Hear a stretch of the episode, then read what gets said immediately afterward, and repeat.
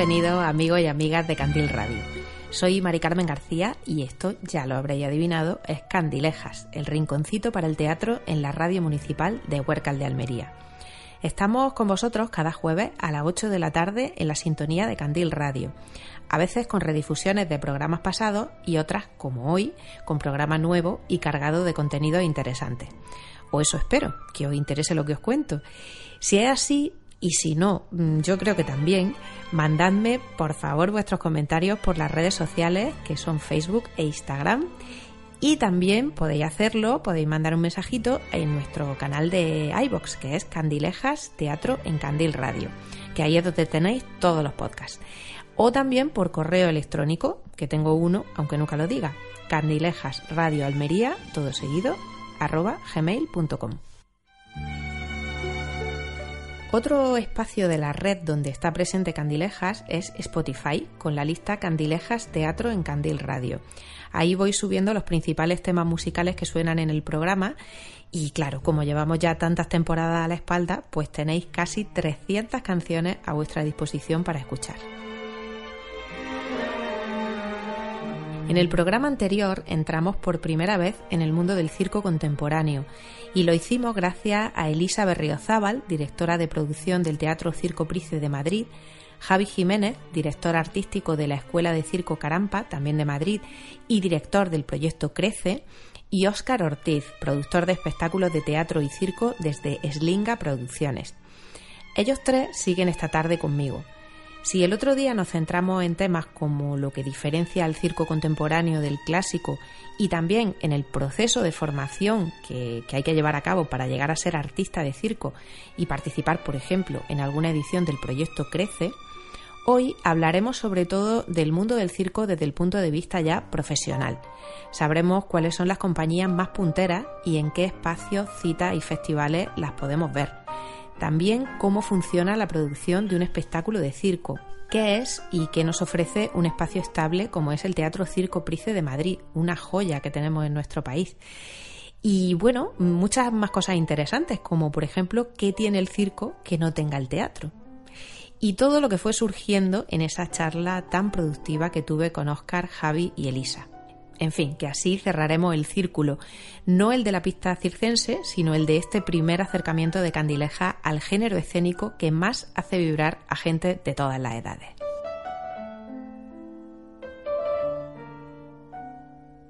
En la primera parte de este especial sobre el circo contemporáneo escuchamos música muy variada, desde lo más clásico, con la orquesta del antiguo Circo Price dirigida por Mario Barceló, a lo más vanguardista, con algunas composiciones específicas para circo, como las de JJ Lyon para el espectáculo de Crece 2019 Electric K, y también las de algunas compañías del circo actual. Hoy tendremos temas de uno y de otros, pero vamos a empezar con la más famosa compañía de circo que hay ahora mismo en el mundo, la canadiense Cirque du Soleil. Del álbum de su mítico espectáculo Alegría vamos a escuchar Vai Vedrai, en italiano Ve a ver, compuesta por René Duvergé e interpretada por la franco-canadiense de voz desgarrada Francesca Gañón. Pues vamos todos a ver lo que nos trae hoy el circo contemporáneo.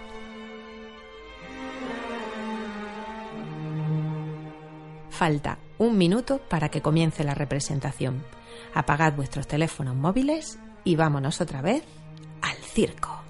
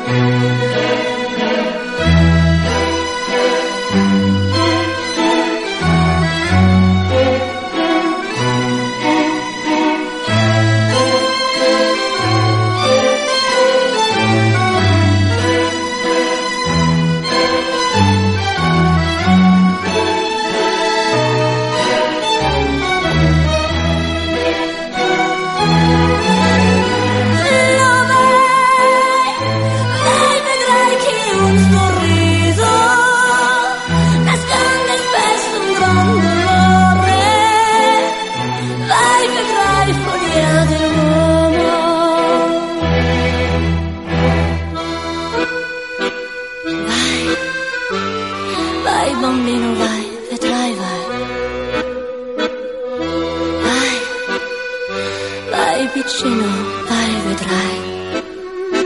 Vai, vedrai dove manca la fortuna. Non si va più con il cuore, ma coi piedi sulla luna. O oh mio fanciullo, vedrai, vai vedrai che un sorriso nasconde spesso un gran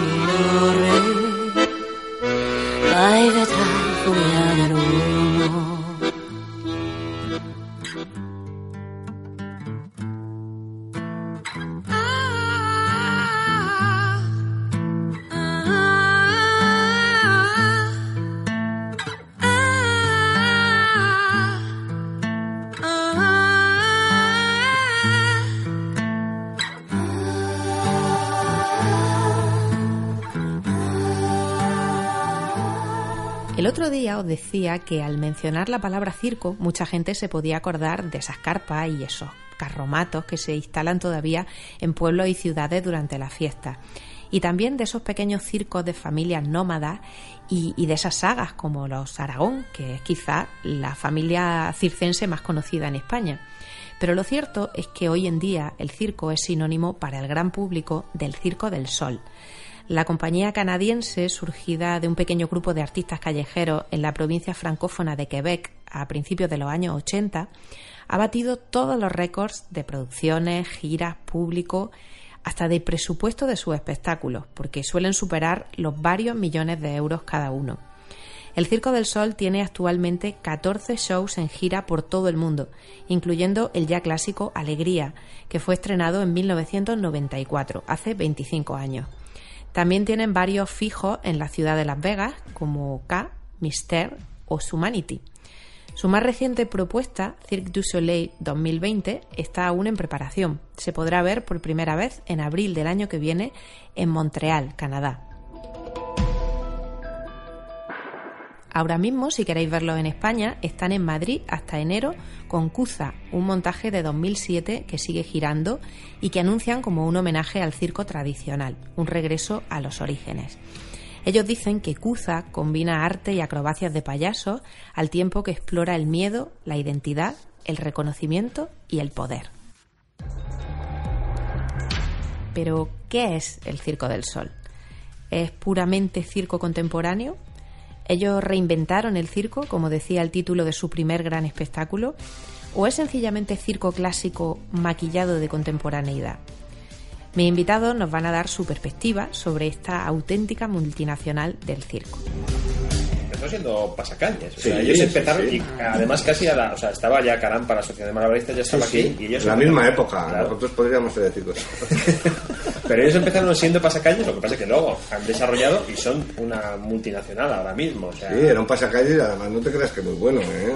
O sea, te, hay fotos por ahí y los ves y dices, pero esto es un pasacalles bastante cutre, nosotros hacíamos pasacalles muchísimo mejores. Pero se les puso el sol de cara, dijeron, pero, pues, ahora, y, ahora son, y, y como estructura, como entidad y como estructura, son, tienen una maquinaria perfectamente engrasada, o sea, a nivel técnico, a nivel de producción, a nivel de logística, a nivel de infraestructuras, o sea, es impresionante, claro, es, es la Coca-Cola, ¿no? Y está muy bien porque hacen cosas que nadie puede hacer.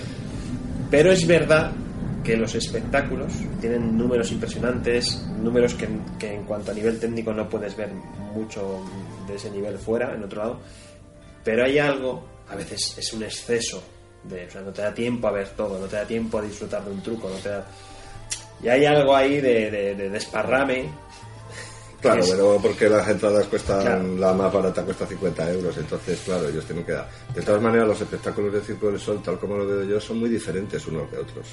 Tienen diferentes directores, aunque pueda tener una línea y, digamos, a lo mejor un maquillaje o un vestuario que siempre lo puedes identificar los espectáculos en sí mismos son muy diferentes. Hay espectáculos que a mí me han parecido muy, muy buenos y hay otros espectáculos que me han parecido flojos. Aún con todo lo, toda la técnica y todos los rusos y todos los chinos que meten dentro, porque en realidad el Circo del Sol sí juega con el circo contemporáneo y sí juega con artistas contemporáneos, pero principalmente juega con los chinos y con los rusos. Circo clásico. De aprendizaje clásico. De, duro. Cada espectáculo tiene su propia carta existe ese Circo del Sol, que es igual un neoclasicismo, que, mantiene esas disciplinas clásicas, pero les da ese contenido más contemporáneo. Claro, con maquillajes muy también exuberantes, también, muy, con los vestuarios muy, ¿sabes? O sea, tiene ahí como una mezcla, pero claro, estamos hablando de presupuestos, eh, no sé, no sé cuánto, pero... tardan un año y medio, dos años en hacer o Puede tener, no sé si 5 o 8 millones de euros, no sé, puede irse a más. O sea, claro, tú das aquí 5 millones de euros o 8 millones de euros, lo dedicas al circo y te aseguro que te puede salir un buen show. Claro, y luego está esa otra parte más contemporánea que, que está ofreciendo eh, pues, pues cosas muy llamativas.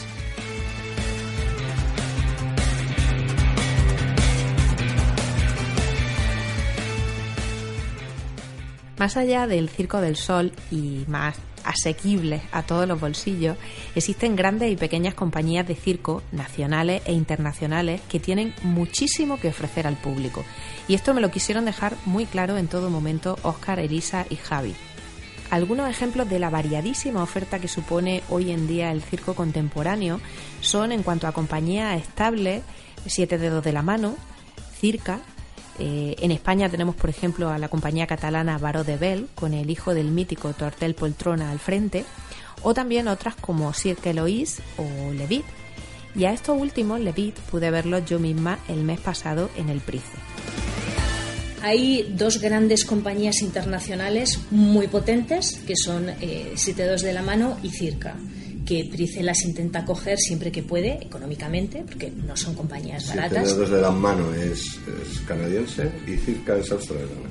Pero luego es verdad que el circo, eh, la gran versatilidad que tiene el circo es que eh, está en constante transformación. Entonces se están creando pequeñas compañías que yo suelo decir que muchas veces una pequeña compañía es una gran sorpresa, internacionales y nacionales, porque el circo nacional eh, en los últimos 10 años ha evolucionado de una manera eh, increíble y en estos momentos hay, hay, grandes pequeñas compañías que están luchando eh, por hacerse un hueco no solo en los teatros a la italiana, sino nacional e internacionalmente. Y, y son de primera categoría, de primera categoría internacional. Y luego internacionalmente, pues el Price ha cogido Le Roux, ha, cogido Massin de Serge, el otro día hemos tenido a Levit. Eh... Luego en circo lo que ocurre muchas veces es que los artistas se juntan ¿no? en colectivos o, y, generan proyectos y ese proyecto genera un espectáculo y ese espectáculo gira y luego a lo mejor no es una compañía propiamente dicha, sino que es una especie de, colaboración colectivo que se junta en un determinado momento por unas inquietudes artísticas determinadas que tienen los componentes de ese colectivo y, generan un espectáculo, generan algo que luego cada uno vuela o cada uno pertenece a una compañía. Claro, las grandes compañías de circo, pues claro, 7 de 2 es una compañía que ya tiene una estructura muy grande, que fueron siete componentes, ¿no? Que empezaron y que además tienen varios cast funcionando a la vez con varios espectáculos por todo el mundo. Están muy apoyados, tienen un mecenas. Eso sí que está costando. Como no existen en España eh, grandes espacios circulares, muchas de las compañías eh, nacionales, si, si, quieren trabajar, eh, están creando espectáculos frontales. Entonces, eso también es, es algo que, que, realmente está ocurriendo. Bueno, y lo que ocurre también mucho es que muchos artistas nacionales se van a Francia, por ejemplo. Como decían ahora Oscar y Javi, en otros países europeos hay mucha más tradición de circo y también más apoyo a este género que en España. Así, lo que ocurre con muchos artistas nacionales es que o bien una vez que acaban su formación se marchan al extranjero porque allí tienen más posibilidades de desarrollarse, o bien directamente se han formado en otros países. Porque, como ya comentamos la semana pasada, bueno, hace dos semanas, en España no hay todavía escuelas superiores de circo. En Francia, y también por influencia cultural directa en la Canadá francófona, el circo es el género cultural que más se exporta y una de las señas de identidad nacionales. Me contaban mis invitados que en Francia el circo es la manifestación artística con mayor apoyo económico estatal después del cine. Y esto viene, lógicamente, de haberse dado cuenta de que el circo mueve masas de público muy importantes. Aquí también, en realidad, si contamos los asistentes a espectáculos de calle, infantiles o navideños. Pero de momento en España el circo no cuenta con ese reconocimiento. Pero bueno, sigamos conociendo un poco mejor algunas compañías de circo contemporáneo que merecen mucha atención. Dos ejemplos de esta enorme variedad de propuestas, tanto de formato como de contenido, son Le Vide y Le Roux, ambas procedentes de nuestra vecina Francia.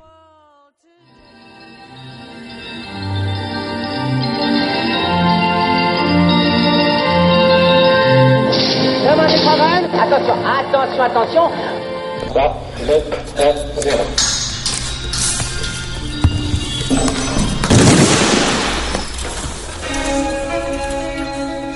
La primera de ellas, Le Vide, Essai du Cirque, el vacío, ensayo de circo, no es en realidad una compañía como tal, sino un proyecto impulsado por el acróbata Fragan Gelker, que se inspiró en el mito de Sísifo para generar un show centrado en la multitud de formas que hay de trepar por una cuerda. Este estudio para siete cuerdas y un violín, como lo llama él, es un espectáculo vibrante, sorprendente y profundamente filosófico. Expone la necesidad de levantarse y empezar de nuevo, como tuvo que hacer el personaje mitológico, Sísifo, castigado a empujar cuesta arriba una piedra durante toda la eternidad, ya que siempre, antes de llegar a la cima, la piedra volvía a rodar hacia abajo. La función cuenta con la creación musical de Alexis Sofré y la dramaturgia de Marusia Díaz Berbeque.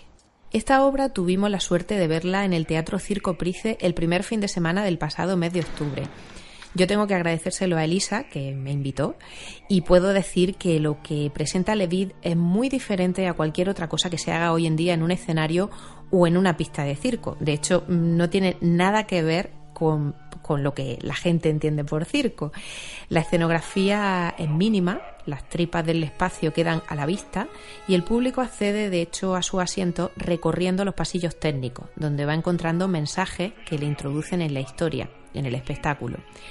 Y sobre todo lo que más llama la atención es que es un show vivo, un ensayo continuo, como su propio nombre indica, ensayo de circo.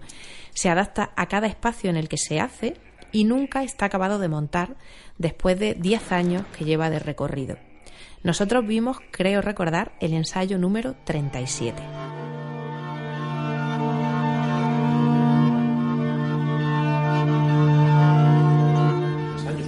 lleva 10 años.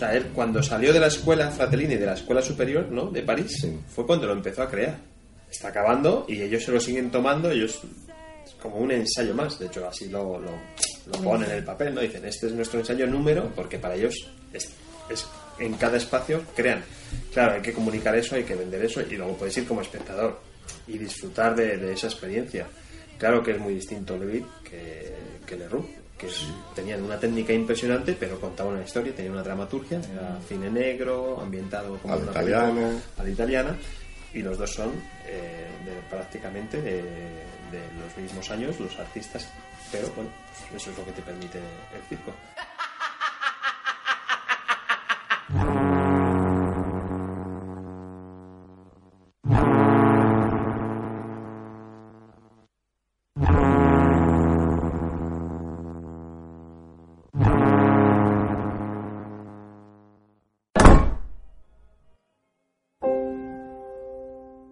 Legú, que se puede traducir como el rojo o el pelirrojo, tiene su sede en la provincia francesa de Nueva Aquitania y sus cuatro componentes originales la fundaron en 2014. Ahora son seis y solo con su primer espectáculo, The Elephant in the Room, han hecho ya más de 400 funciones por todo el mundo y han cosechado los más importantes premios. Estuvieron en el Price en octubre del año pasado, después de un primer intento en abril que se tuvo que cancelar por la lesión de uno de los artistas. Luego hablaremos también de esta particularidad del circo, las lesiones. Legú ahora están girando también con su segundo montaje, La Noche de los Ciervos, que creo que aún no ha llegado a España. Estos días y por lo menos hasta final de este año 2019 lo están haciendo en París. Así que si visitáis la capital francesa en el próximo puente de diciembre o en Navidad, pues es una buena idea ir a verlo. Pero bueno, como eso no está al alcance de todo el mundo, os recomiendo que al menos echéis un vistazo a su web, que es cirqueleroux.com, y a los vídeos que he compartido en el Facebook de Candileja esta semana. Porque, bueno, son dignos de ver. Trabajan con una estética deliciosa y como han dicho mis invitados, está a medio camino entre el cine clásico y el teatro. Además de que la dramaturgia y la interpretación son elementos fundamentales de sus montajes.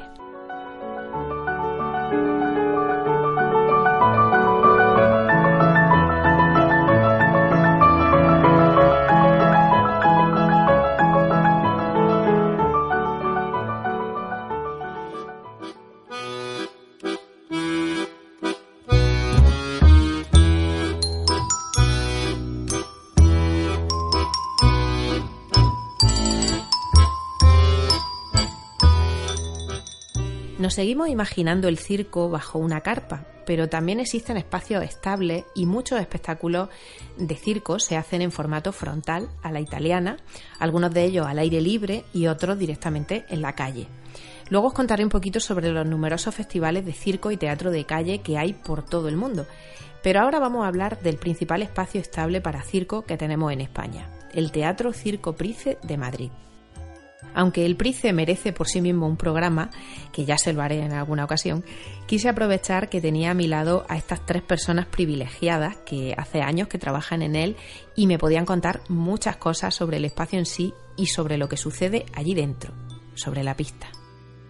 Es un espacio muy, muy especial. No solamente es que sea un circo estable y que, y que tenga mucho prestigio. La pista del circo Price está metida, está entonces es un sitio donde para cualquier artista de circo trabajar ahí le tiene que llegar, les llega. No dudo de que todos los que han trabajado en el Price de Crece de repente han descubierto algo diferente. Porque no es solamente trabajar en una carpa o en un sitio circular, como he dicho antes, no, es que el circo Price está, no sé, es muy especial. Bueno, también tiene que ver un poco la inclinación de las gradas, ¿no? En el caso del Price es bastante... Tiene mucha pendiente. Sí, entonces hay un foco muy, muy... Es muy bombonero, ¿no? Sí. y aunque parezca inmenso luego a la hora de trabajar ahí, mm, yo creo que se siente una bastante intimidad y es como si tuvieras al público muy cerca.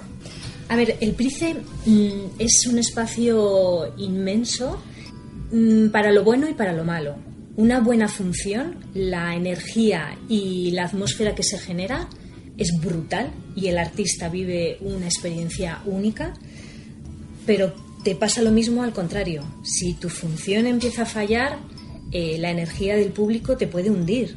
Mm. Eh, tiene, tiene la doble cara, pero, pero ha habido funciones que el equipo de Price llamamos míticas. Sea, ha habido funciones de, que las recordaremos siempre y que estás viviendo que ese momento es irrepetible. y sentir esa energía de que estás en un momento irrepetible de, la historia del espacio y de tu, y de tu historia personal como profesional, eh,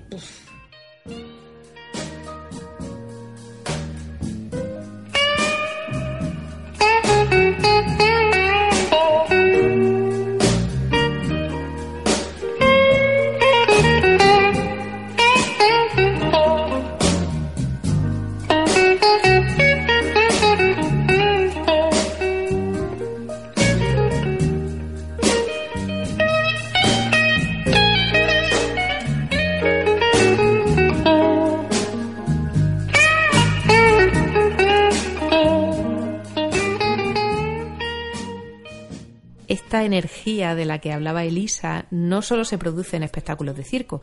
Price acoge también teatro y mucha música. Yo misma he podido asistir allí, que recuerde, a dos grandes conciertos, el de Goran Bregovic y su banda y el de Silvia Pérez Cruz.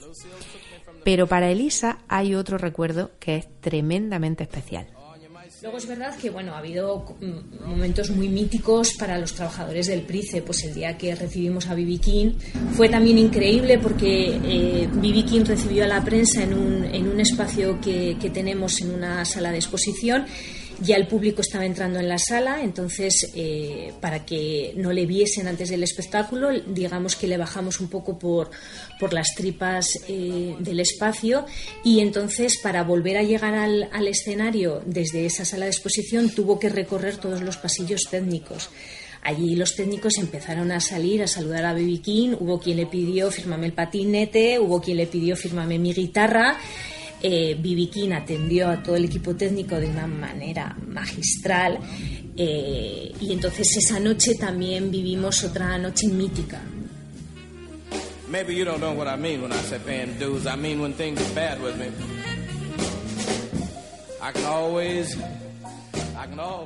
Aunque allí ya hemos visto que se hace un poco de todo, en el Price el circo es la punta de lanza, el género principal.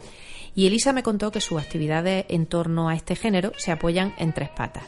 Por un lado está la producción y la exhibición de espectáculos de circo. La producción es tanto propia, como es el caso del proyecto Crece, del que ya os hablamos ampliamente en el programa pasado, como en formato de coproducción con otras compañías. Y la exhibición se centra tanto en compañías nacionales como internacionales y como veremos después, pues esta exhibición de espectáculos implica una parte importantísima de producción. La segunda pata es un proyecto educativo de circo para niños y niñas, en principio diseñado como actividad de tiempo libre, pero con la idea de desarrollar a partir de ahí tanto a futuros artistas como sobre todo espectadores de circo. Dentro de este proyecto se ofrecen talleres de técnicas circenses por grupos de edad, que se hacen los sábados por la mañana. También hay matinales educativas de, espectáculos para centros escolares de infantil y primaria y un campamento de verano de creación escénica y circo que tiene lugar en julio y en el que hay tres grupos por edades. Mariposa entre 5 y 7 años, Colibrí de 8 a 11 y Dragón de 12 a 14 años. La tercera línea, la tercera pata, es el apoyo a la creación este es, en opinión de Elisa, el gran reto actual para el PRICE. No cuentan todavía con un espacio propio para acoger residencias artísticas, por lo que existen algunas experiencias en otros espacios de Madrid. Pero bueno, ella cree que es el camino a seguir para que el PRICE explote pues todo su potencial. En la sección de proyectos de la web del Teatro Circo Price podéis encontrar más información sobre las iniciativas de creación e investigación en torno al circo que tienen en marcha o que se han hecho hasta ahora. Por ejemplo, Nexos fue una convocatoria de encuentro para profesionales del circo de distintas generaciones. Territorio Circo, un proyecto de creación, formación y exhibición que se ha desarrollado en el distrito de Fuencarral El Pardo, de Madrid. Y a través del proyecto La Memoria del Circo investigaron sobre los espectadores de hace unas cuantas décadas, el público que iba al antiguo Circo Price. Todos estos proyectos se llevan a cabo con el objetivo común de potenciar la cultura del circo entre la población.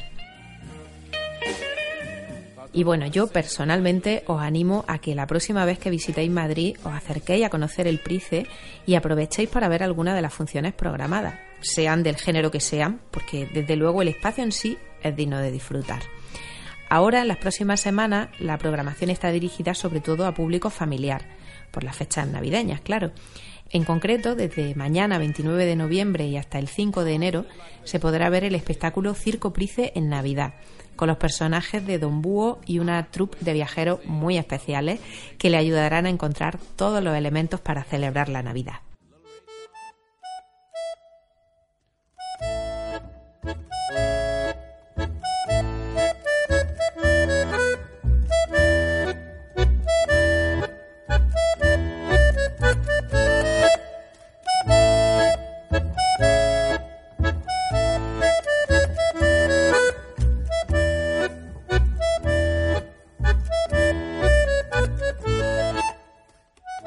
Suele decir que el teatro es la más completa de las artes escénicas, porque tiene algo de todas ellas.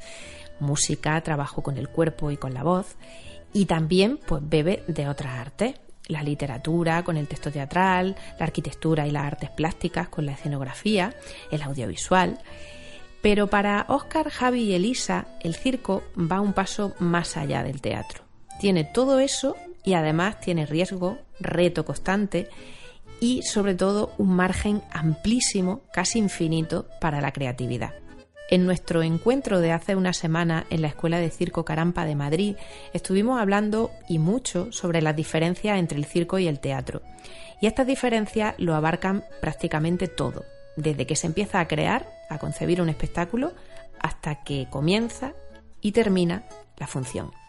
Hay una frontera mucho más, más gorda, más grande, más ancha entre el teatro y el circo que entre el circo y la danza. O sea, la danza eh, se ha fusionado mucho más con el circo y sin embargo, y por las dos partes también un poco, ¿eh? Al fin y al cabo el circo está en constante evolución. En el circo cabe todo, entonces llega un, un alumno, un artista de circo y se pone a inventar y se inventa una máquina nueva, una maquinaria, un, elemento nuevo y, y el circo te lo permite. El teatro tiene como una serie de normas que te impide esa evolución tan radical, tan, tan, tan rápida, ¿no? Eh, sí, evolucionas porque, bueno, pues el lenguaje teatral evoluciona y ahora se hacen distintas cosas que a lo mejor se hacían hace 20 años, pero siempre tienes como el teatro a la italiana, mucho más así, te mueves, te lo, lo cambias, pero el circo te permite cualquier cosa.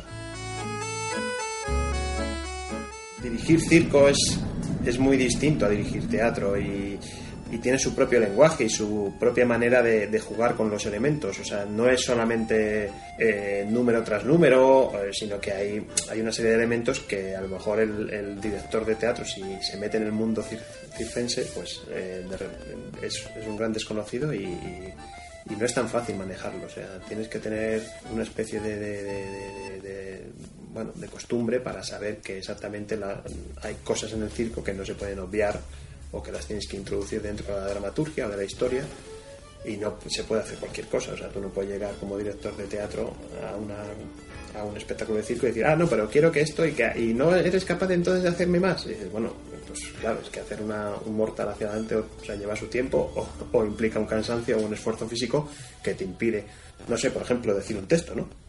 Lo primero que tu concentración normalmente, tú imagínate si estás haciendo un equilibrio sobre un cable y además estás haciendo malabares y estás haciendo dos técnicas a la vez, claro, si además el, director, imagínate, de teatro, dice, ah, no, pues ahora me dices un monólogo y que me lo digas súper bien, claro, porque para mí es súper importante, claro, tu concentración ya está dividida en tres cosas que además requieren un porcentaje muy alto de atención. O sea, yo por ejemplo me ha pasado con el proyecto Crece, gente que ha ido a verlo, que a lo mejor es del mundo teatral, y claro, eh, su visión es muy teatral y tiene los, las costumbres teatrales, ¿no? De, los ritmos, de tal. Yo no digo que, el circo sea perfecto en eso, pero no sé, imagínate, tú tienes que sacar una cama elástica que pesa 2.000 kilos y, eso no aparece y desaparece. Entonces, cuando tú planteas un montaje de circo, para, a la hora de dirigir y de, y de las, los pasos de número a número, las transiciones, por así decirlo, tienes que tener en cuenta ese tipo de cosas, o tienes que tener una seguridad, o tienes que tener un técnico rigger que está en directo trabajando porque tiene que enganchar una lucha de seguridad a la trapecista, o la trapecista tiene que subir al trapecio y tarda un tiempo. Ese tipo de cosas que son como muy, muy fuera del hecho artístico, ¿no? porque son cosas que suceden pero que no forman parte, o las integras en el hecho artístico, en la dirección o en las transiciones, o si no vas a tener un problema gordísimo producción de circo tiene muchas, eh, muchas más pelotas como malabares. Circo tiene un contenido muy importante que es el rigging, toda la parte técnica y luego eh, que ahí también el equipo técnico trabaja muy duro, toda la parte de conseguir montar cualquier disciplina artística. El artista viaja con su elemento y, luego en el Price se realiza ese montaje eh, y eso también lleva una gran dificultad añadida. Luego, si fuese una producción propia, todo el tema de visados, porque la gran mayoría de los artistas eh, son internacionales, eh, es otro reto inmenso y ahí hay un mundo eh, increíble. Toda la prevención de riesgos laborales es otro punto muy importante en el, en el circo. Y luego siempre circo en estos momentos tiene un nivel de creación inmenso y posiblemente podríamos decir que infinito. Entonces siempre te vas a encontrar algo distinto y algo nuevo. La diferencia principal es que en teatro, producir algo de teatro tal y como lo producimos nosotros, que no salimos fuera de España ni casi fuera de Madrid, que tenemos compañías con pocos actores, con una escenografía limitada, pues es que está todo bajo control prácticamente. Es decir, hay pocas cosas que se te escapen, se te escapan cosas, pero ninguna es vital. ¿Vale? Cuando produces circo, siempre tienes, hasta que no tienes aquí al artista, su aparato, y lo ves que se puede montar, siempre tienes la duda si has hecho todo el trámite bien. Si el artista va a llegar y va a aparecer por la puerta del aeropuerto, si va a traer su aparato en condiciones y si cuando llegues al Price o a cualquier otro espacio donde lo has programado o donde estás produciendo, su aparato encaja con los planos que te ha mandado y con los planos que tú has mandado y con la adaptación o la implantación en, el teatro. Eso, por ejemplo, que es un poco lo mismo que decía Elisa, a nivel técnico, el rider técnico, pues el, circo mm, tienes un elemento más, no es luces, sonido y audiovisuales, que es lo típico que puedes encontrarte cuando produces teatro. Puedes producir una cosa grandísima de teatro que viaje internacionalmente, a lo mejor se te complica más, seguramente sí. Pero el nivel en el que nos movemos, pues es eso. Pero incluso aunque cogiéramos una cosa de circo a nivel nacional, pues la principal dificultad es sí, la instalación técnica de los aparatos de circo principalmente.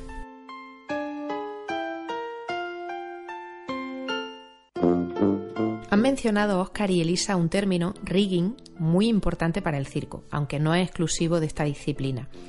El rigging es el proceso de montaje en altura de escenografía, equipos de iluminación, sonido y cualquier otro elemento técnico necesario para el desarrollo de un espectáculo, sea un concierto o una función de circo o de teatro.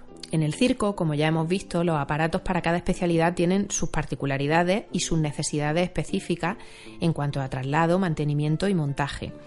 Pero hay otra cosa más que supone una diferencia enorme entre el teatro y el circo. La posibilidad de que los artistas sufran un accidente. Y luego, que hay una parte que no hemos hablado todavía y que es fundamental, ya has montado todo y tú dices, bueno, ya podría descansar. Y no puedes descansar porque se puede producir un accidente. Eh, porque circo es riesgo. Esa es una realidad, es un esencial que forma parte de, todo el mundo cirquero y todo el mundo trabaja y cuenta con que eso puede pasar. También durante eh, las funciones eh, tú también tienes que estar alerta porque eh, si se produce un accidente hay que gestionarlo. Y aquí suelo decir una cosa que también es muy importante. No es lo mismo el primer accidente de un artista de un crece, que está recién salido de la escuela internacional y se produce su primer accidente, que el accidente de un artista que igual es su cuarto o quinto accidente. Eh, también, eh, y esa es una función de producción eh, prioritaria, tienes que gestionar el accidente, tienes que acompañar al artista al hospital, tienes que asegurarte que, esté tranquilo, que se le dé el mejor servicio, pero sobre todo que esa lesión esté tratada de la mejor manera mm, porque es un artista de circo y va a seguir trabajando con su cuerpo. Y tienes ahí también tres figuras. Por un lado está la policía que viene a tu espacio, por otro lado está la ambulancia y por otro lado está la lesión del artista y qué le implica, si es su primera lesión, si no es su primera lesión y al mismo tiempo el espectáculo debe continuar. Y, eso ocurre así. Entonces, digamos que producir circo eh, te implica estar alerta en todo momento. Hasta que el artista y la compañía no se te ha marchado de tu espacio y de la ciudad, eh, siguen siendo tu responsabilidad. Y es agotador, pero, pero al mismo tiempo mm, es apasionante. Y yo me siento también tranquila y orgullosa de, de haber ayudado en esas primeras lesiones de algunos artistas. Y luego, por ejemplo, aparte de todos los temas médicos y tal, en teatro se producen accidentes, obviamente. O sea, un, un actor se puede hacer un esguince, se puede poner malo. A veces hemos visto actores que actúan con un brazo roto. Pero claro, en circo, como se trata de algo físico, de proeza física, pues un esguince, pues mm, no es que sea continuo, pero no es tan extraño.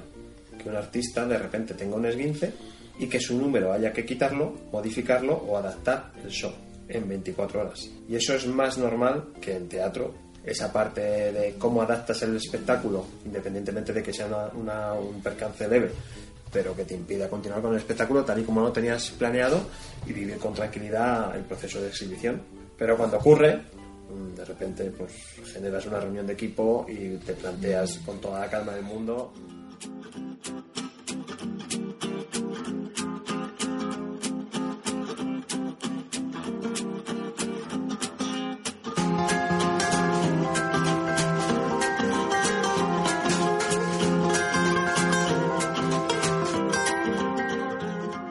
circo, ya lo hemos visto, puede ofrecer hoy en día lo mismo que otras artes escénicas y un poquito más.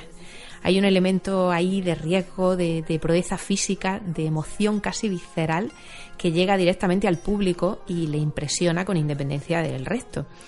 Y eso, en opinión de mis invitados, hay que aprovecharlo también para que cale en las programaciones de las salas, para que se distribuya mejor y conseguir así que el circo ocupe el lugar que le corresponde en la oferta cultural yo creo que el circo ahí también tiene una puerta de entrada que, a nada que se apoye y que se facilite y que por parte de los programadores se atrevan un poco a arriesgarse, ¿no? el público va a responder. Hay que atreverse a programar circo, esa es una realidad porque el cariño del público está. Y luego porque también siempre decimos un programador no programa para él, debe programar para, para el público y creo que hay que empezar a, arriesgarse, ya que un artista de circo se arriesga constantemente en la pista. Un programador también tiene que arriesgarse y generar nuevas oportunidades. Creo que el sector teatral ya está muy conocido, ya los creadores mm, más o menos son los que son, aunque vayan surgiendo, pero es que los creadores que están surgiendo en circo son infinitos. Se programa mucho circo para la calle, porque mm. la familia lo está recibiendo fenomenal y los programadores se sienten muy cómodos. Pero cuando también hablábamos un poco de que el programador también tiene que atreverse y arriesgar, es porque eh, el circo tiene que entrar a las salas de teatro. Eh, desde el principio se, se, ha trabajado mucho en la educación del público, pero yo creo que ya eh, el público está preparado para, para, pagar un espectáculo de circo, para disfrutarlo y para salir completamente emocionado. Y, eso va a ser muy bueno, sobre todo porque la gente cuando empieza a ver circo en los teatros no va a acudir a ver circo a los teatros porque aparezca no sé quién o aparezca no sé cuánto, porque claro, al fin y al cabo o eres capaz de hacer algo sorprendente, o sea, físicamente bueno, o no vas a hacer circo, ¿no? En el teatro ha, habido una época donde eso ha perjudicado un poco al teatro desde mi punto de vista, ¿eh? Esto de buscar solo las caras conocidas, yo me hago un espectáculo pero atraigo a caras conocidas de la tele y los meto de cualquier manera y en cualquier, ¿sabes? Sí, es perjudicial porque muchos, hay muchas veces que se, que se crean productos porque yo quiero vender y esto con una cara conocida. Y en cambio, en circo, pues cuando la gente se acostumbre a ver circo en sala, va a tener como un criterio mucho más limpio eh, de lo que es eh, algo me gusta, no me gusta, independientemente de quién esté. Yo a veces pienso que el teatro está como un pelín encorsetado y, parece como que llega un, gran director o una gran actriz y todos los eh, teatreros y el público normal va a ir a ese espacio, van a levantarse, van a ovacionar y, a veces me da pena que tienen al lado de, ese teatro un teatro eh, increíble, con una pista circular increíble y con unas propuestas que, están a un nivel eh, artístico. En España la distribución todavía no ha creado una red que permita a los mm. grupos realmente profesionalizarse y tal últimamente con la creación de la Federación de Asociaciones de Circo de España, que se llama Circo Red, y con la mm, Federación de Asociaciones de Circo en Madrid, que se llama MAZPAC y tal, este, digamos que ahora es un momento en el que sí se está creando esa, se está empezando a crear esa, esa red de circuitos y esas personas especializadas, digamos, que podrían ayudar a un grupo Nobel como el que va a venir ahora al Price, ¿no? lo de Yolo, a venderse. Aunque claro, eh, también como los planteamientos de, de los pequeños circos o de las pequeñas compañías españolas suele ser un planteamiento a la italiana, pues también tienen ahora abiertos, digamos, los circuitos de los teatros que cada vez están más abiertos también a programar circo. Como habéis podido escuchar, estuvimos hablando mucho también del público. Nos preguntamos quién es hoy en día el espectador que va al circo. ¿Es solo público familiar? ¿Es solo público entendido, entre comillas? ¿Hace falta saber mucho, haber visto mucho para que te llegue una función de circo contemporáneo? La conclusión es que este género ofrece hoy en día un abanico tan amplio de propuestas que puede llegar casi a cualquier perfil de espectador. Y además yo personalmente pienso, después de lo que me estuvieron contando mis invitados, que el público de circo ya está ahí, que solo hace falta meterlo definitivamente en la sala y así además aprovecharemos para que ese público que ha empezado siendo de circo pues entre en un teatro y pierda el miedo que a veces tiene a otras artes escénicas más minoritarias, como el teatro o la danza ahí tiene que jugar un poco eh, el Price un poco en su manera de comunicar los espectáculos. Es verdad que, la gente asocia al circo a me puedo llevar a los niños. Y no, no es así. Entonces muchas veces eh, nosotros ponemos la recomendación de edad que, que, sirva como una guía de si realmente es un, es un espectáculo para un público familiar o quizás es una cosa más contemporánea rozando igual la vanguardia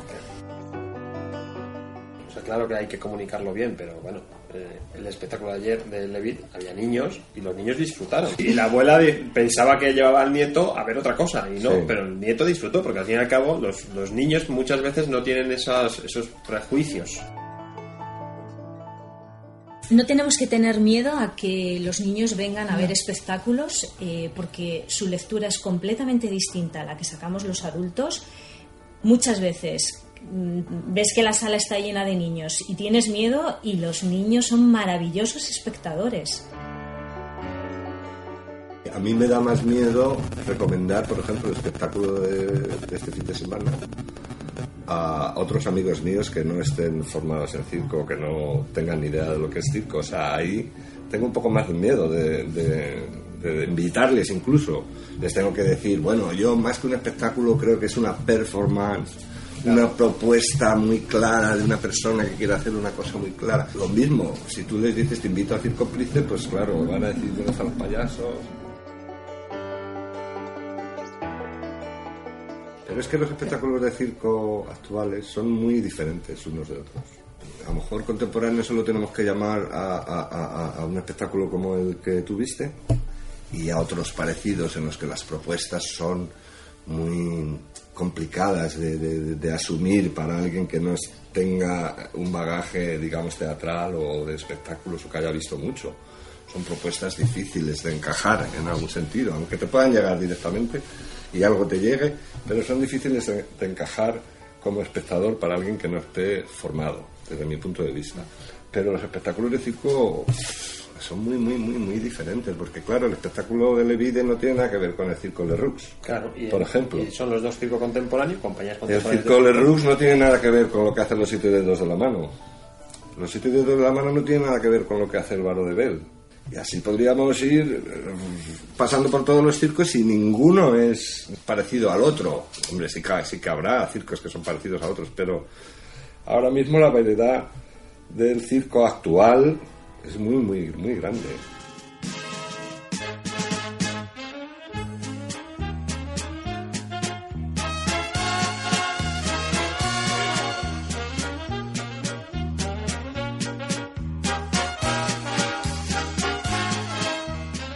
Bueno, a esta altura os estaréis preguntando dónde se puede ver circo contemporáneo además de en el Price. Pues en muchísimos lugares y seguramente más cerca de vuestra casa de lo que podáis imaginar. Hay muchos festivales de circo contemporáneo en España. En la web de Malabart, revista digital de circo teatro, hicieron hace un par de años una lista de festivales de todo el mundo. No es ni pretende ser exhaustiva, pero como orientación pues viene muy bien, porque además los festivales están organizados por meses de celebración. Así, si tenéis tiempo y dinero, pues os podéis hacer un 12 meses, 12 festivales de circo, o por lo menos soñar con hacerlo, que eso sí que es gratis. En esta lista que os decía de Malabart hay recogidos festivales de todo el mundo. En enero y febrero, que es verano en el hemisferio sur, hay, por ejemplo, varios en distintos puntos de Nueva Zelanda, Australia y Argentina. También lo celebran en otros momentos del año en lugares tan variopintos como Dubái, en los Emiratos Árabes Unidos, Ascona, en Suiza, Ansan, en Corea, Killarney, en Irlanda, que es un sitio maravilloso que yo conozco, y bueno, otros muchos en Macedonia, Croacia, Austria, Polonia, Japón, Portugal, por poner solo algunos ejemplos. Y por supuesto en varias ciudades distintas de Estados Unidos, de Canadá, Francia, Inglaterra, Italia o Alemania.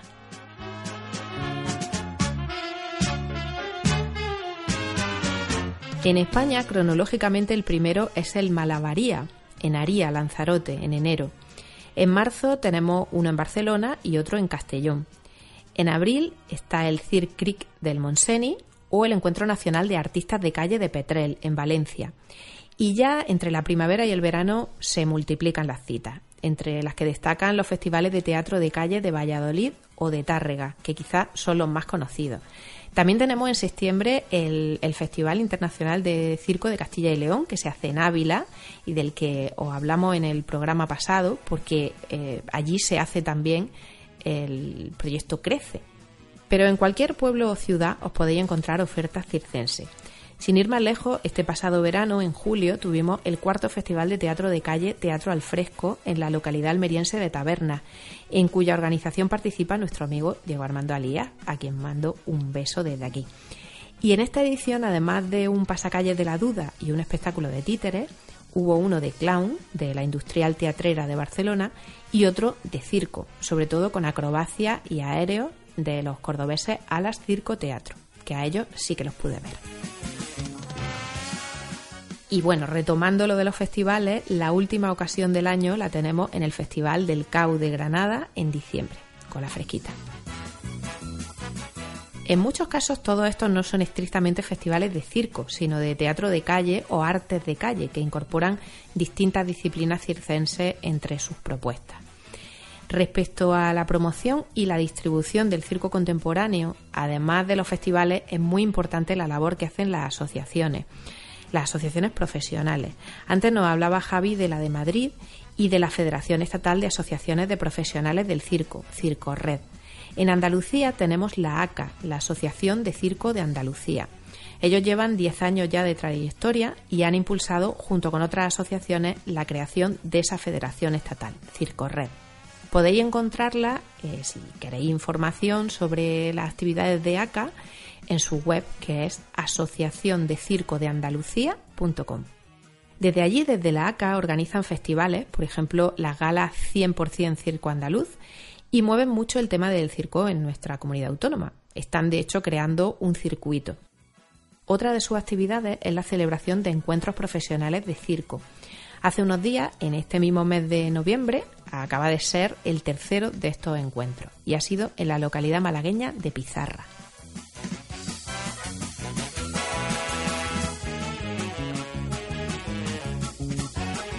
Y bueno, pues hemos llegado al final de estos dos especiales sobre el circo contemporáneo, aunque esto por supuesto no es un adiós, sino un hasta luego.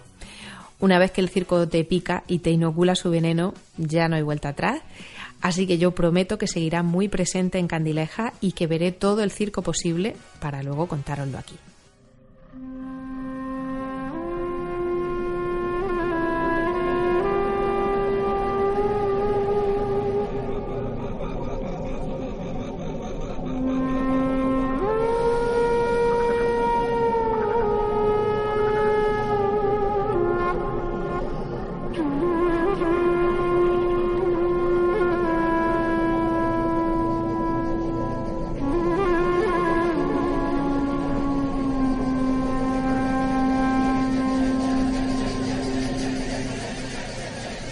Antes de despedirnos con música y con un último mensaje de Elisa Berriozábal, que yo creo que resume perfectamente la idea que los tres han querido transmitirnos, me gustaría recomendar el blog circomelie.com, circomelies.com, cuyo autor es Javi Jiménez, junto con su amigo el señor Feliu, y que es un maravilloso lugar de encuentro entre el cine, el circo y las variedades.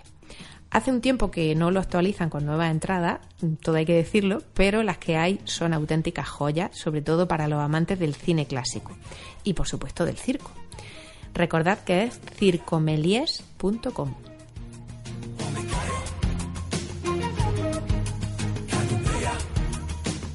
Para mí el circo implica reto. Al artista le implica un reto y a todos los profesionales que trabajamos alrededor del, del artista y que hacemos posible la creación de espectáculos también nos implica un reto. Un artista de circo siempre está creando, siempre está inventando cómo poder eh, construir algo más llamativo, más creativo, más lúdico, más divertido, que pueda tener más potencial y a los profesionales que les rodeamos nos está implicando constantemente darles soluciones viables a, lo que su cabeza está creando. Para los que trabajamos, por ejemplo, en el Teatro Circo Price, el equipo técnico y producción que trabajamos super mano a mano, es una de las cosas que nos resultan más apasionantes y que nos hacen seguir luchando por el circo y intentar arrastrar a amigos a que se dejen impregnar del espíritu del circo y por lo que no volveríamos a, a mundo teatral. Estamos en este sector del circo, aparte de por pura pasión, porque realmente estamos construyendo la historia del circo, la historia del circo más contemporáneo.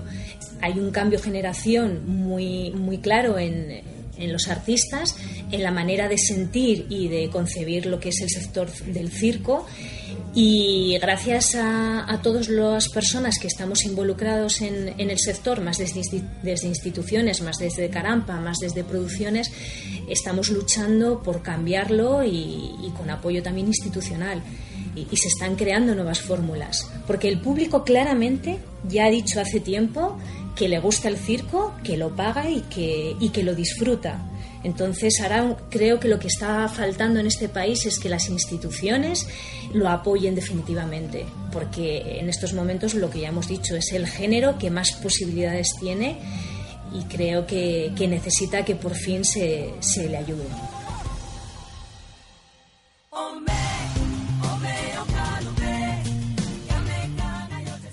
Pues yo creo que nos ha quedado muy claro, Elisa. Hay mucha pasión en lo que hacéis como en lo que hace cualquiera que se dedique a un oficio tan duro y sacrificado y al mismo tiempo tan fascinante como es el del circo. Os agradezco una vez más vuestra ayuda a los tres, a Javi, a Oscar y a Elisa, sin quienes estos dos programas pues no habrían existido nunca o, o habrían existido pero de otra manera. Y quiero tener un recuerdo especial también para un gran artista de circo al que conozco personalmente y del que tuve la suerte hace muchos años de ser alumna en un curso, en un breve curso de clown. El murciano Antón Balén, que ha sido durante mucho tiempo clown con el Circo del Sol y ahora continúa ligado al circo desde su escuela de clown y bufón en su ciudad, Murcia. Así que si lo tenéis cerca, aprovechad y aprended de él porque es un ser humano y un profesional del circo extraordinario.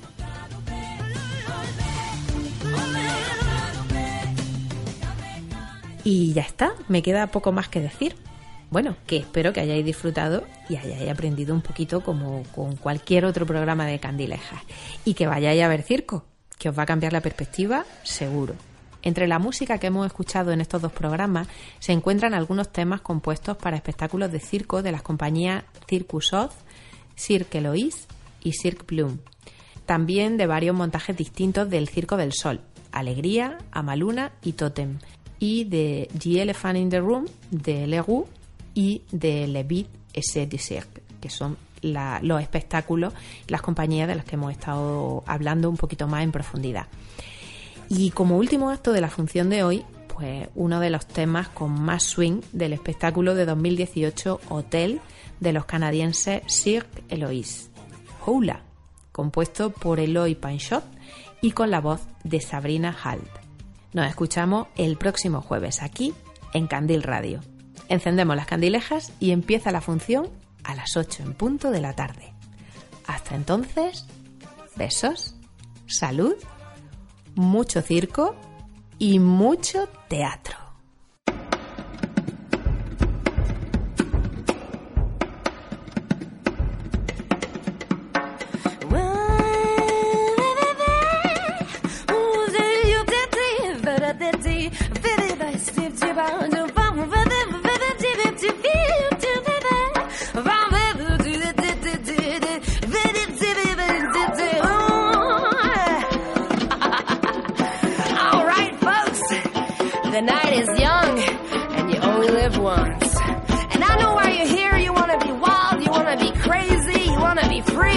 Well, now's the time, and it don't mean a thing.